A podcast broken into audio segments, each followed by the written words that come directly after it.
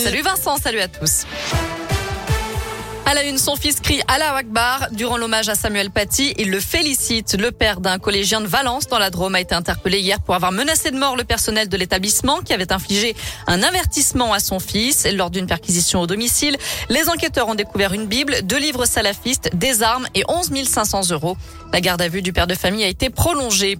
À retenir aussi la manifestation des AESH, les accompagnants d'élèves en situation de handicap. Ils étaient en grève aujourd'hui partout en France et dans la région pour dénoncer la dégradation de leurs conditions de travail. Ils réclament plus de moyens, une hausse de salaire, la création d'un statut de la fonction publique et des recrutements massifs. Un rassemblement a eu lieu cet après-midi devant le rectorat de Lyon.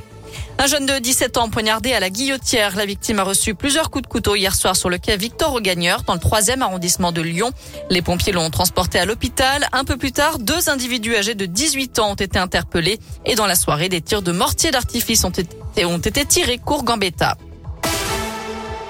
Dans le reste de l'actu, le gouvernement bouscule le calendrier et avance la campagne de vaccination contre la grippe. Elle débutera donc vendredi pour les personnes fragiles. Le ministère de la Santé invite les Français à faire d'une pierre deux coups puisque la plupart de ces personnes à risque sont invitées à recevoir une troisième dose de vaccin anti-Covid. Elles pourront en profiter pour se faire vacciner contre la grippe et être protégées le plus tôt possible dans la saison. Toutes les infos sont sur l'appli Radescoop et.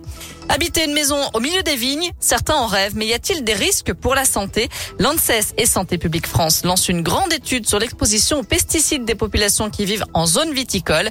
Des données seront récoltées auprès de 3350 personnes, des adultes et des enfants dans six régions de France. L'enquête se poursuivra jusqu'au mois d'août. Un mot de sport avec du foot et la troisième journée de la Ligue des Champions à suivre ce soir. Le PSG affronte les Allemands de Leipzig à 21h. En terminant, félicitations à Vianney. Le chanteur est devenu papa d'un petit ces derniers jours. On ignore le prénom du bébé, mais tout le monde se porte bien. Beaucoup de bonheur à eux. Merci beaucoup Noé.